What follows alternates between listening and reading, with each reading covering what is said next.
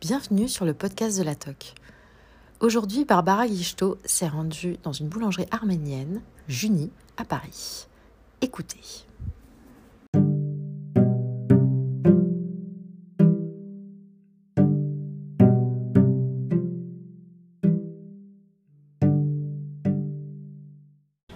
Aujourd'hui, nous rendons visite à Grégory Gergarian, le fondateur de la boulangerie Juni dans le 14e arrondissement à Paris. Bonjour Grégory. Parev, parev, Rametsek. On vous suit. Chez Juni, la salle est petite mais très claire, organisée autour d'un comptoir circulaire avec d'un côté des tabourets pour la consommation sur place et de l'autre un plan de travail pour l'équipe. Au centre trône un imposant four à pizza italien. C'est là que cuisent de 12h à 22h les lavaches, ces fameux pains plats arméniens, et les lamadjoun ou djouni, leur version farcie. Mais avant de découvrir ces recettes, laissons d'abord Grégory nous présenter son parcours. À la base, j'ai une formation d'ingénieur. Euh, donc tout ce qui est calcul, fermentation, pâte, euh, je connais très ça, ça me parle on va dire. En 2011, avec mon cousin, on décide d'aller euh, développer la boulangerie française à l'étranger. On est parti à Bali en 2011, fin 2011. Et là, on a euh, ouvert notre boulangerie française artisanale qui s'appelle Monsieur Spoon. On avait un laboratoire de 300 mètres carrés. Euh, chaque matin, on devait envoyer viennoiserie, euh, pain, euh, pâtisserie.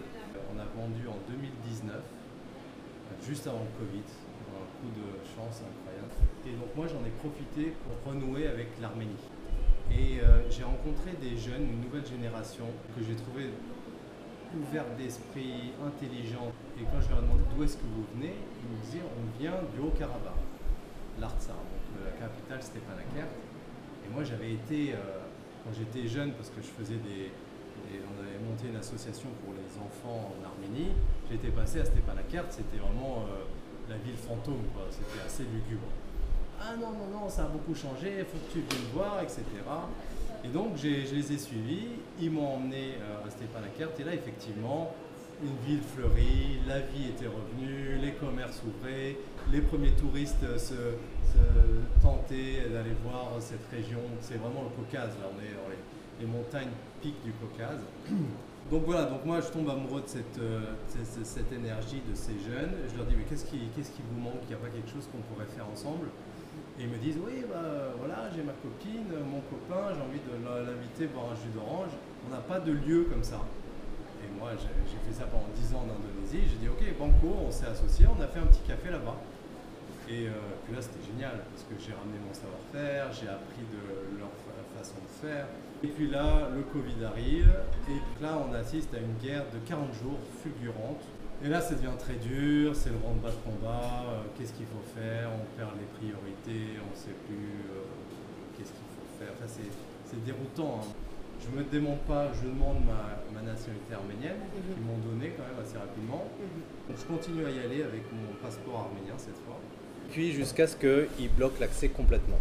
Donc arménien, pas arménien, rien savoir, plus personne n'est rentré, plus personne n'est rentré, sortait. Et quand toutes les portes se sont fermées, je suis revenu, re- je me suis retrouvé ici, euh, je crois que j'avais vraiment euh, j'avais besoin de rebondir sur quelque chose et pas ressasser un peu tout ce qui se passait. Et, euh, et c'est vrai que Johnny m'a beaucoup aidé à, à- sortir tout ça, à raconter un peu cette histoire, à la partager avec les gens qui viennent. Euh, et euh, et c'est vrai que ça me fait euh, beaucoup de bien.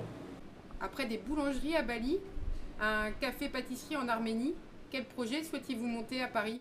C'est sûr que moi je voulais rester dans la boulangerie parce que c'est mon domaine, euh, j'aime la pâte, j'aime la farine, j'aime euh, et je voulais ramener une originalité. Donc c'est pour ça que j'ai allié le monde de la boulangerie et de l'Arménie.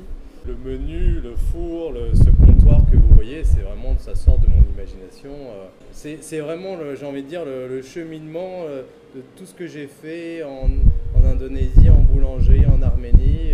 Voilà, c'est le résultat de tout ça. Le feu, ça a réuni, la pâte, ça a réuni, on mange ensemble et tout ça, j'ai trouvé ça génial. Donc c'est pour ça que le four, je l'ai vraiment mis en pièce centrale et on va voir de A à Z la production de l'armajoun entre l'étalement de la pâte, euh, la garniture, la cuisson et dans notre assiette directement. L'idée c'était de, c'était donc de décliner ce l'armajoun. Donc l'armajoun, j'ai repris le joun et j'ai mis un i pour le juni. Et donc euh, j'en ai, j'en ai fait quatre types. Viande, ensuite vegan, parce qu'il y a pas mal de gens qui n'aiment pas la viande. Donc j'ai remplacé la viande par des champignons, mais c'est la même euh, marinade et épices. Une version zarta, donc ce mélange de thym et de sésame. et j'y tenais beaucoup parce que voilà, notre, moi, ma famille, après l'Arménie, donc génocide arménien, les, les réfugiés sont rescapés par par l'armée française à l'époque, euh, qui viennent les, secourir avec leur marine et ils les mettent au Liban parce qu'à l'époque le Liban était sous protectorat français. Et donc là, le Larmajoun vient de cette région, l'Anatolie.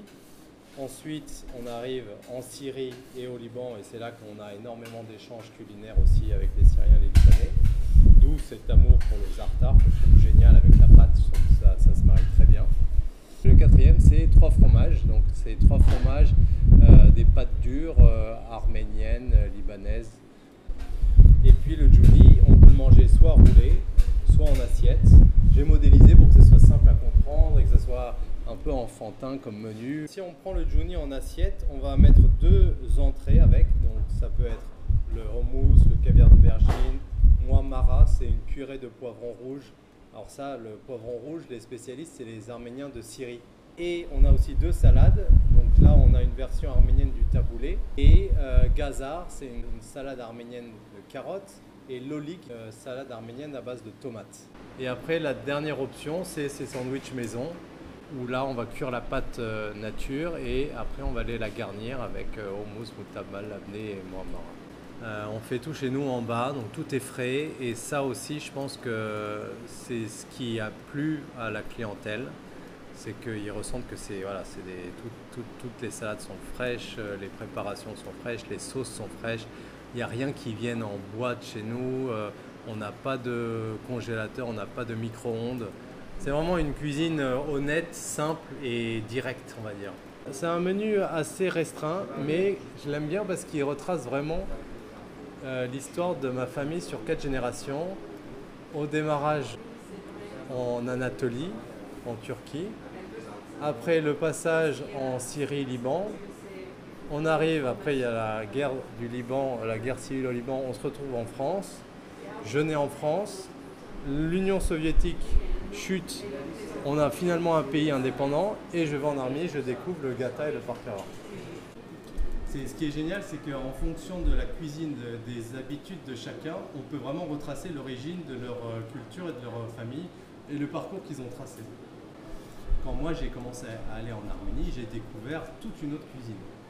Par exemple, ce kata là qu'on va manger, euh, des Arméniens de France par exemple connaissent pas. S'ils n'ont pas mis les pieds en Arménie on va dire aujourd'hui, ils ne connaissent pas. Ce parc là-bas, pareil. Ça, c'est si on n'a pas été voir dans la région, euh, les Arméniens, par exemple, du Liban, qui sont venus un peu en France ou euh, de Marseille, ils vont faire le parc là-bas plus comme les Libanais avec la pâte philo euh, et, les, pistaches. Chez Juni, l'offre est plutôt salée, ce qui n'empêche pas Grégory de préparer quelques spécialités sucrées arméniennes, dont la gata, galette des rois. Le c'est celui-ci. C'est c'est un peu une sorte de galette des rois arménienne que j'ai appris en Arménie. Moi, ça m'avait beaucoup interpellé parce que euh, c'est assez unique comme goût. Il y a en fait euh, une pâte et à l'intérieur, on va avoir une sorte de frangipane. Bon, il n'y a pas d'amande et on va la garnir avec des raisins et des abricots secs.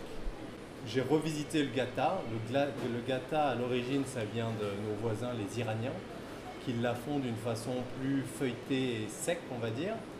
Et les Arméniens, eux, euh, ils l'ont fait, ils en ont fait une version avec une pâte dans laquelle on va, vous allez voir, attraper une sorte de farce. On va fermer comme un gros dumpling, khinkali, je ne sais pas si vous connaissez la, nourriture géorgienne. Et euh, donc ça va être une galette. Euh, et pourquoi cette forme-là et pas la forme triangulaire des Iraniens? Parce qu'en Arménie, on faisait tout cuire dans des tonniers. Et les tonniers, c'est des, des fours circulaires, cylindriques, dans le sol. Dans le, au fond, on va mettre le, le brasier, le, braise, et on allait taper euh, cette galette contre les parois. C'est comme ça qu'elle cuit. comme le lavache aussi. Le lavache qui est le, pain traditionnel arménien. est beaucoup plus difficile que le lavage parce que du coup, il y, a du poids dedans, il y a, des ingrédients, il y a cette farce. C'est ce qu'on appelle le choliz.